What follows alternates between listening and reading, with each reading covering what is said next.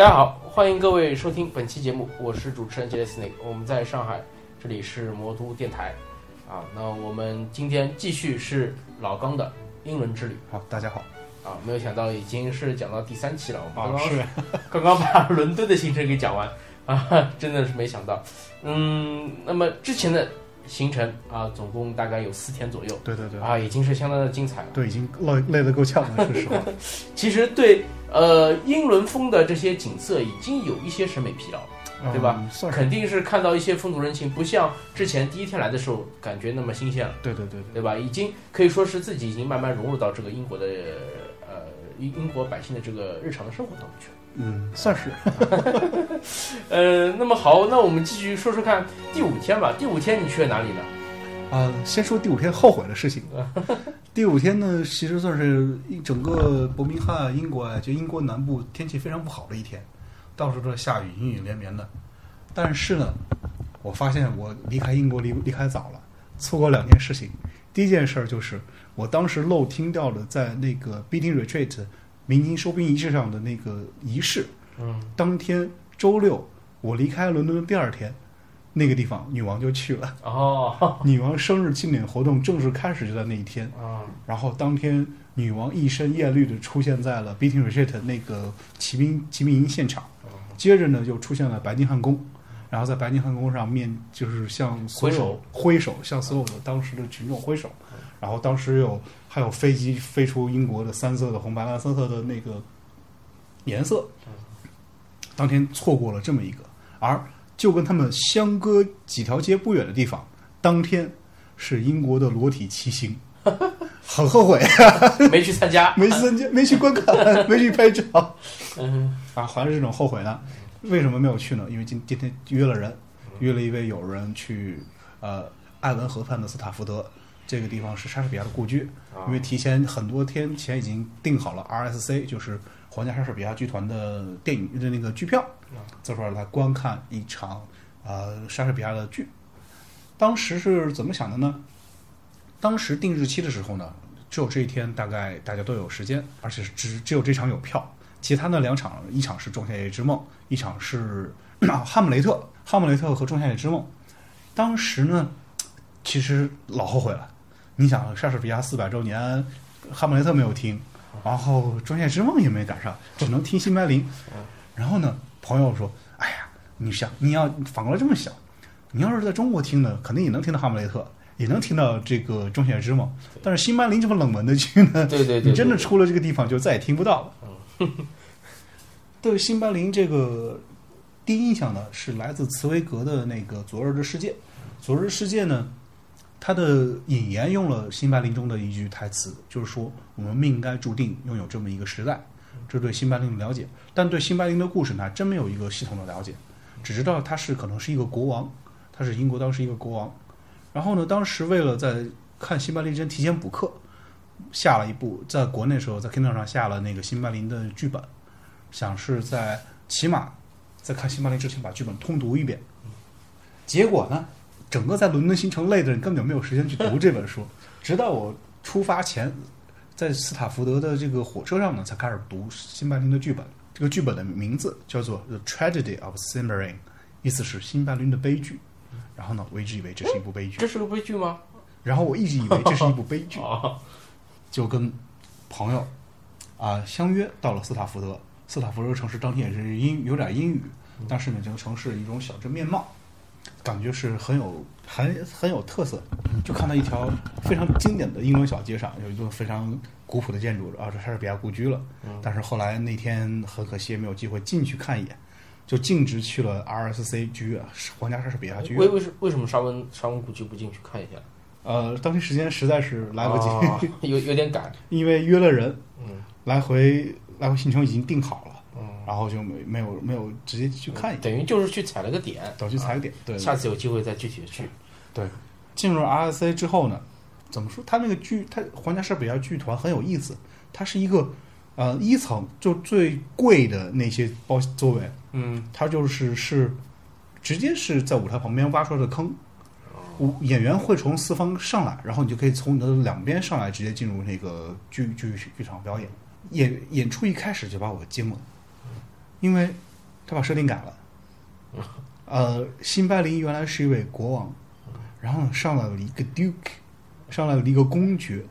我说 Duke 是怎么来的？不是辛巴林是国王吗？然后那个 Duke 才说他的女王，我才明白过来，他们姓转了。这个剧里辛巴林改成了女王，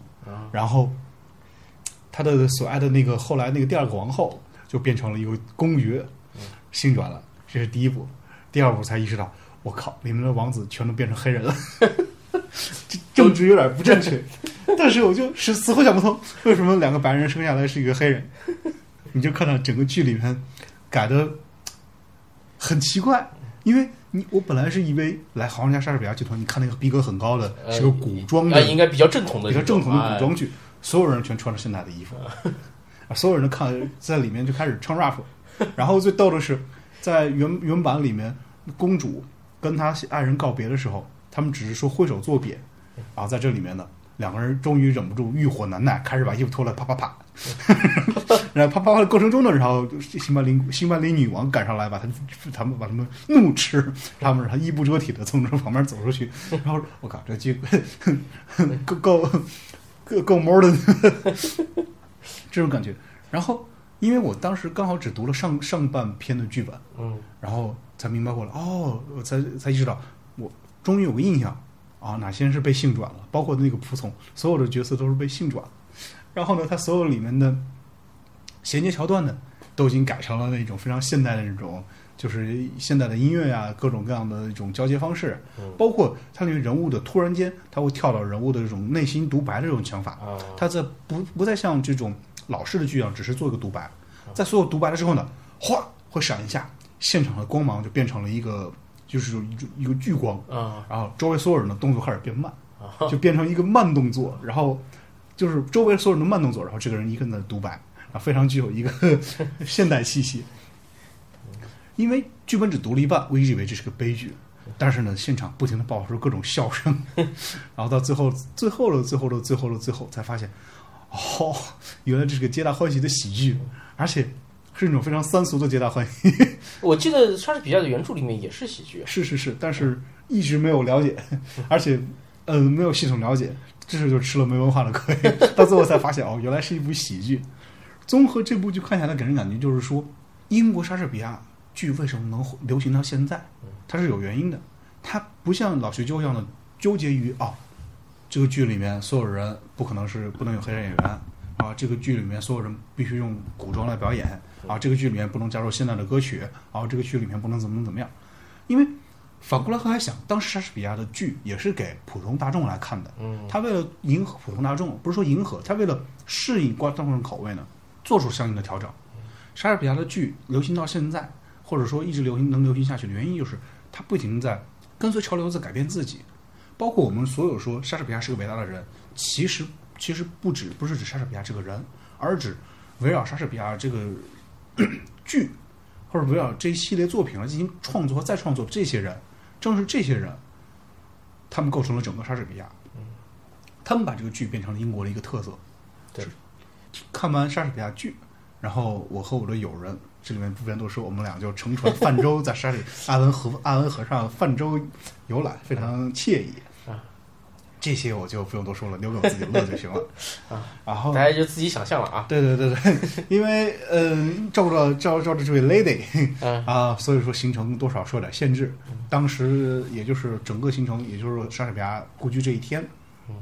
也没有做过多安排。然后呢，当天也没来得及去莎士比亚故居，然后就匆匆返回了。哎，那你返回是返回哪里的？还是从莎士比亚故居直接到伯明翰？因为莎士比亚故居在牛津和这个伯明翰之间，算是非常离这个伯明翰还是非常近的。回到伯明翰当天呢，我就呃咨询我表哥，说嗯，附近是不是有一个？听说附近有一个托尔金的博物馆。我表哥说何止博物馆？说他的同事是一个历史研究者啊，这片区。就是当年托尔金生活的地方啊！我说我操，不是吧？然后我就开始去查，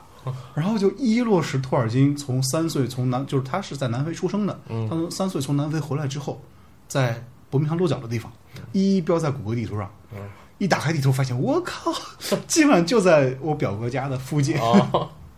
然后我跟表哥说了这些地方之后呢，表哥跟我跟我指出，哦，这个地方啊，这地方明天早上我送您嫂子去上课的时候会路过，咱们就会顺道去看一眼。我说我靠，还有这样的，然后就啊，第二天早上一大早吃完饭，然后因为嫂子要去，呃，她是老师，当时带着有课，然后呢，当天就是表哥就送嫂子去上课，一路上，然后就路过了，就专门稍微绕了一道，路过了那个莎士比亚之前的不是不是托尔金，嗯托尔金的一个呃之前的一个故居，是幼年的一个幼年的一个住所。然后当时还没到的时候，我看旁边已经不对劲了，旁边已经触发了敏感的神经，旁边有一个霍比特咖啡厅，哦，然后我们一行人就是表哥和表嫂，他们虽然在伯明翰生活多年，但是呢，居然不知道这有这么个地方，然后自然而然就把我当导游说啊，现在就由你带我们来转一转。啊，那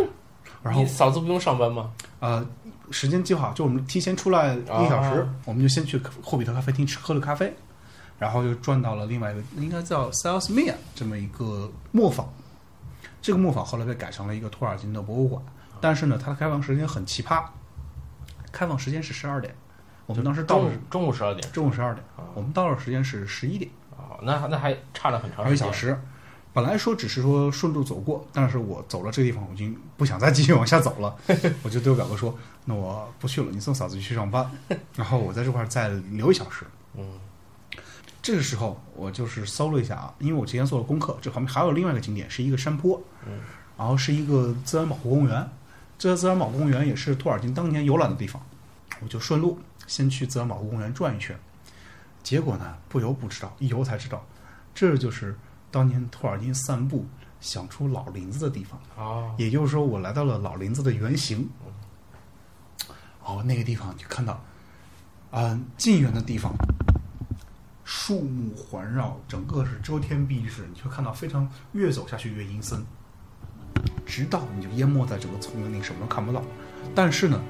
你再继续往下走，穿过了它的那个，呃穿过了它们一个树林，就像一个树组成一个洞，豁然开朗啊！你感觉哦，这就是山啊，这就是老林子外面的山啊。嗯然后你再转回去，走到另一片区域里，就是群树把围绕了一块小小型原场地，就是哦，这就应该就是汤姆巴巴迪尔金梅待的那个地方。然后呢，你再往回走，就看到一棵树，一个非常古老的一棵树站在那那可能就是凤冈森林啊，或者说老柳头那棵老柳树。嗯，哎，所有的经典都能一一对应，然后你瞬间瞬间被打得鸡血一样的啊！你就站在老林子里，你就感觉啊，随时随刻都有人在这唱歌，随时随时刻汤姆·巴马迪尔，或者说因为凤冈森林的原型也在这里，汤姆·巴马迪尔或者说老凤冈那些老柳老就是树人就会慢慢从里面冒出来，啊，就当时就感觉瞬间就置身在托尔金的世界里，因为那个当地那个地标上写的有托尔金介绍，就是说这就是托尔金当年静心游览的地方。他也是通过这里就慢慢游览这里，他就从没想过他自己生活的旁边会有这么一块 paradise，有这么一块乐园，他就慢慢把这个想法就灌注到自己小说里。老林子和凤凰森林这些原型就基本上从这里产生的说，明托老的这个文学作品也是源自于生活的。对，源自他自家后院儿。我就慢慢折回原来那个三方面，然后那是一个 磨坊，然后开始我并没有留意，嗯、在入口处有两个铁器，就是它是一个铁艺，我只是觉得它可能是谁谁谁进去之后，我告诉他们，就是我跟问他们啊，这是托尔金以前生活的地方吗？他说啊，不是，这不是。托尔金生活地方在另一边，那边现在已经是私人住宅了，你可以去看一眼，但是只能外面看，你不能进去。这个地方呢，是托尔金小时候玩的地方。哦，是一个磨坊，嗯，他以前玩的地方。继续说呢，告诉我说，哦，我说我说我是呃，我我算是中国的一个魔界小团体里面的一位成员，然后就是布拉布拉介绍一堆，他说，哦，那你注意到刚才门口两座塔了吗？我说什么？两座塔？双塔吗？然后其实当时我都没反应过来，然后他他说你要去看看，然后现在才去，然后他才去看，才发现门口立了两座铁艺的两座啊铁锈了，因为铁锈覆盖两座塔，这两座塔就是是托尔金的侄儿，我也不知道叫什么托尔金了啊，就当时捐献的，是托尔金以当时在伯明翰地区两座教堂为原型做了两座塔，这两座塔就后来成了托尔托尔金的那个双塔。然后呢，对双塔不了解的朋友可以看一下我们摩斯电台的 logo，就是黄帽的 KC K K 十一是吧？这个，然后呢，这个他给我了一本那个纪念册啊，就是一个说明书啊，不怎么说呢？游游览游览导览啊，导览说明才提到，原来我的第一天被我表表哥带去他学校的伯明翰大学，伯明翰大学的那一座地标叫 Old Joe，是一座老的钟塔。那个钟塔也是托尔金当年的原型。它是怎么回事呢？托尔金当年大学是伯明翰大学上学，每到夜晚的时候，这座钟塔的顶部就会放光，像个巨大的眼睛，弄个探照灯。呃，然后巴拉杜魔塔就是这么来的。嗯，然后我就啊付了门票，进这个磨坊去看。其实说白了，没有没有什么具体的景观景景点。只是说一些文字性的介绍，但是你就是相当于追寻托尔金以前游乐过的，他这是他以前的乐园。嗯，他会偶然间你会看到啊，这块是斯猫哥可能昨日诞生的呀，什么什么的，然后就会放一个斯猫哥的一个小的物品啊在这里。所有的指示牌都是一个霍比特人告诉你说该怎么走怎么走怎么走，然后最后走到了就是游览了一圈磨坊，然后你从磨坊的进另一头出来呢，是一个小的一个池塘，池塘旁边有个小林子。小林子往里走呢，这里面会冷冰的会在一个树上贴一个条，告诉你托尔金从哪想到什么什么地方。再往前走，你就看到哇，有一个树上有一个雪，有个白色的手掌，白掌就在这，就是到处都有惊讶。包括你从那个树，从那个小园子游览出来，准备走的时候，在那个小树篱旁边，它上面会写一个，就是用霍嗯比尔博巴金斯的字，就是那个在魔戒电影里字体写的是。非请勿入，非 party 事宜勿入，有这么一个牌子。就是他带底洞写的那个东西。对对对对对。然后这一圈游览完了，然后我就问他们那个，就跟他们咨询那个具体的托尔金住的地方以前在哪里，然后就慢慢走走走走那个地方，大概看了一眼托尔金当年的一个住的地方，就大概从外面瞻仰了一下，因为那已经私人住宅了。聚会完了之后呢，我又跑去跑去跟表哥他们会合。表哥他们待的地方呢，也是当年托尔金生活过的一个小城市，但是那个地方没有留下任何故居了。哦，所以就是在那里跟他会合。然后呢，当天因为我我还想去托尔金的墓园和牛津大学，他们表哥呢，表哥表嫂以为我想去牛津大学，所以说就是安排那个行程，他们两个去和牛津那个友人会会和会合。然后呢，牛津牛津这个友人呢住在牛津北面，然后他们就准备就帮我放在差不多什么位置上。然后就他们去北面跟朋友会合，然后我一个人去牛津玩，本来是这么计划的。但是呢，走到这个交叉口的时候，我发现这个地方离我想离我特别想去的地方非常近。这个地方就是托尔金的墓地啊，托尔金和他的夫人伊迪丝的墓地。嗯，然后呢，我就对我表哥说：“你就把我放这儿吧，你别把我放更前面了，就放这儿吧，我就在这下车就可以了。你们赶紧赶紧走吧。”他说：“表哥说。”啊，你我们我们就基本上下午开饭时间很早，早点回来嘛。你去非常重要的景点，我就这就非常重要的景点。牛津才不是什么重要景点，这才是。下车，阳光非常明媚。嗯。然后当时在老林子那时候还还下着雨呢，老林子帮我挡点雨。到这时候阳光已经非常出来了，整个就是整个牛津的太阳也非常漂亮，非常艳丽。然后在艳丽阳光下走了大概二十分钟，就看到托尔金的墓园。当时我在想，哎，诺大的墓园。托尔金这么一个人，就是一个人，只是只是一个普普通通一个，对他们而言的话，只是一个作家。就是他们哎呀，怎么找他？怎么找他这个人呢？结果一看，微信墓园就有个地标告诉你说，土耳其的墓该怎么走。顺着目标墓，顺着这个墓园这个呃标识走过去，看到一棵树，然后就是那种落英缤纷那种树，在那个。微风的吹拂下，不停飘小叶子呀，那种画面就跟在《魔戒》里面，在《霍比特》那种感觉一样，就是罗斯罗林那种感觉吗？对对对，嗯，有那有有有一点那种感觉。然后继续往前走，就看到了非常熟悉的，你在各种画面中像见到了托尔金的坟茔。啊，你就看到那个种一株月季，大家很多人在那块把自己的写的经历、写的礼物呀，或者说。一些纪念品放在那个墓园旁边啊，有有专门放的地方了啊。它因为墓园的那个墓地是开放，它就是说它墓地是下面是开放的泥土啊，是一块有块土壤，就是在它的墓园正上，就是那墓墓碑啊，怎么说呢？正上方它是一块土壤，它不是一个水大理石平面，嗯它是一个土一块土壤，里面有人种月季，种有月季，然后有上面有人寄的礼物，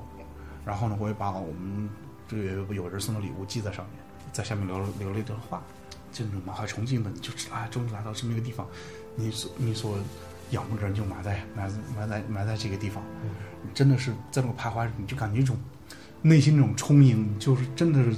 一刻都不愿离去，有那种感觉。犹豫了好久，才慢慢离开。离开了这样子以后，又想不通，又回去了。当时本来是一个人，但过了不久以后，一个老爷爷走过来了，也是满怀崇敬的看着墓墓碑，然后就是画十字。然后过了又来了一个人，又站在那里。啊，大家都虽然语言不通，或者说是不愿意就是互相打扰，不愿意打打破这种宁静，但大家就站在那里，默默站在那里，为了同一本书，为了同一个作者，站在那里，啊，那种感觉真的是相当不错。当时就说，然后今天所有所有来伦敦，所有来英国来这所有所有的目的，在这刻就已经达到了，有那种感觉。其实大家可能生活的背景啊、文化都不一样，对对对对对，但是因为同一件事物，可以就是走到一起。对对对对对，是这个。然后真的是一步一步两回望的那种感觉，慢慢的离开了托尔金的墓园，然后坐上那个巴士前往了牛津大学。牛津，牛津的话，第一站选在了最著名、最著名的托尔金和 C.S. 刘易斯聚会的英语小孩酒馆。然后当时其实想在里面点杯咖啡的，但是还是一样的理由，时间不够，就不知道为什么我。感觉在英国计划的行程已经被我比我想象中的计划要超出很多了，嗯，但是没想到每次时间还是不够，包括这时候其实因为在土耳其墓园逗留的时间已经很长很长了，这时候那个牛津大学的各个主要景点其实已经关闭了，哦，只能看到它外部，包括那个最著名的圣基督学院，就是圣基督那个叫什么基督教堂啊，基督的大礼堂，我记不清那具体名字了，它就是哈利波特拍摄的一个地方，已经关闭，所以我第一站去了英语小孩酒馆。它本来叫呃 The Eagle and the Child，但是呢，被托尔金和他的 C.S. 刘易斯被他的朋友调侃成为 The Bird and the Baby，鸟与小孩，鸟与宝贝儿酒馆。然后就可以看到里面各种各样的那种招贴，就是托刘易斯和托尔金各种介绍什么的。这时候牛津有位友人来接待我，就相当于就是本来我们约在大英博物馆见面的，但是后来有没有成行。后来这位朋友呢就在牛津等我。然后我们一起就是把托尔金的任教过的三所学院挨个走了一遍。哦，其实这个地方很奇怪的地方就是，有些学院要就是说你有你是有这个学院的资格，你才能进入这个学院。他查学生证吗？他具体不知道查，应该是查学生证或类似的一些证件吧。哦，所以我这个朋友告诉我说，假如时间合适的话，他可以有人把他带进去进入这个学院参观。哦，对，再找可以找同学嘛。对对对对对。但是呢，那一天的话，我也不想麻烦人家，然后再加上时间差不多了，大概也就是把这个地方看了一眼，然后大概就看见托尔金以前在哪儿教学教书，然后就走了。最有最有意思是在万灵学院的门口，那也不是托尔金教书的学院，就是叫万灵学院。在这个地方呢，他说这个学院门是永远不开的，就然后旁边有些哥们儿就那会儿就说看见了吧，黑暗的阴影在这里徘徊。说的是很有气势，大家一听都是心中一凛那种感觉。然后在地方也在这地方也第一次实实在在接触到了就英国脱欧这一个事件，因为当时英国还没有脱欧，还没公投，还没公投。对，然后你就可以看到当时这个事件是怎么，你就看到哦，旁边有两个人，两两拨人，一边人举着 Stay，一边人举着 Leave，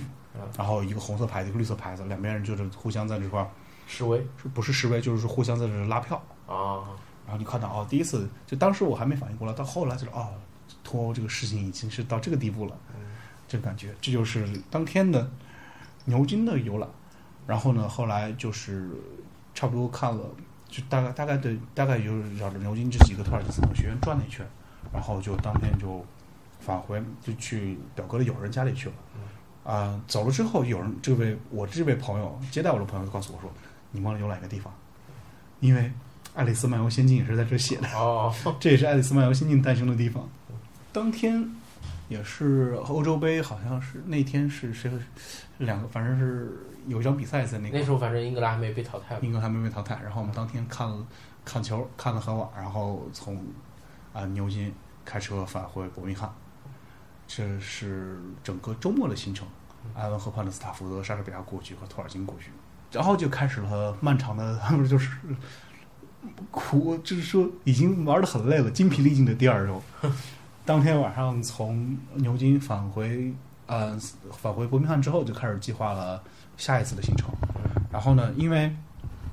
到阿丁堡路还是很长的，嗯，中间决定在曼彻斯特待一晚上，啊，所以说把行程定在曼彻斯特，那曼彻斯特其实是中转算算英国的第二大城市算第二大城市。啊嗯，那其实应该说，呃，就是它这个城市的风貌应该也也是挺多的。呃，怎么说呢？呃，因为当天的话没有对曼彻斯特有个系统性的游览，嗯然后呢，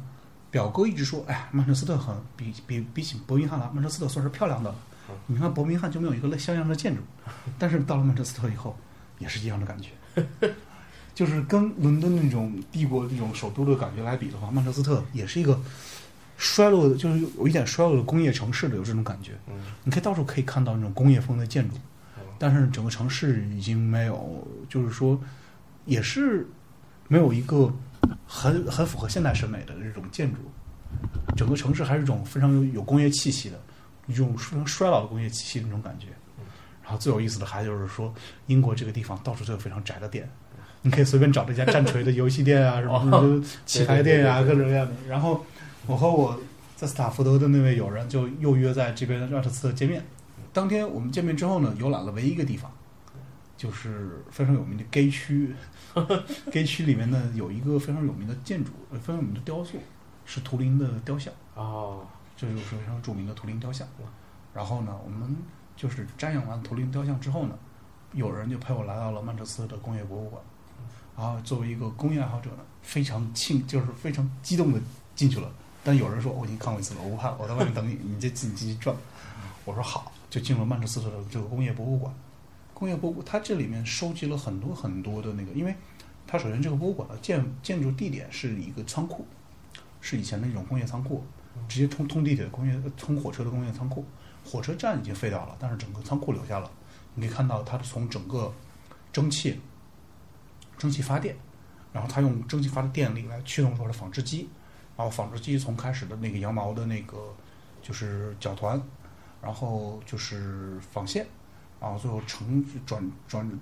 就是转成就就是旋转形成轴，然后再支撑部，整个这个流程你可以看到，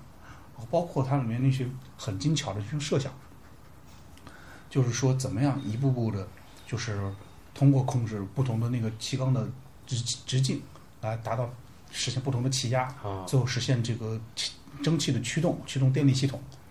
啊，真的是你可以不得不佩服当时这些人已经有这么这么精细的想象力了，就是这么精细的那种逻辑思维能力，能够计划出这么庞大的机械设备。他们不是受限于自己的能力不行，而是受限于当时没有更高、更先进的基础技术，他们有非常庞、非常奇特的想象力，对，研发出那种非常奇妙的机械。这真的是人类的这种跨入工业时代，就是人类的这种思想爆发的最第一步。一个差点发明了差分期嘛。对对对，差分期是有的，就是虽然它只是一些非常简单的设备，嗯，你但是明白啊，原来是工业，就是所谓的什么这个羊吃人的什么时代啊，什么资本家怎么压榨工人这些都是资本驱动的。你看到这资本是又怎么成型的，它里面凝结多少智慧在里面。啊，虽然说就是抛开那些不谈，我们谈到了是阶级压迫啊什么什么的，但是你可以看到这里面资本是怎么在里面一步步运作，慢慢转回实体。你可以看到所有的压迫，所有的这些根源，所有的这些都是因为人们的需求，而这些需求是什么呢？只不过是为了穿衣服，只不过是为了染衣服。你那么多庞大的机械，驱动那么庞大的设备，最后只是为了造一件人能够穿的衣服。嗯所有只是为了这么简单的事情，驱动这么多人力财力，最后促进了整个帝国的发展。这就是不呃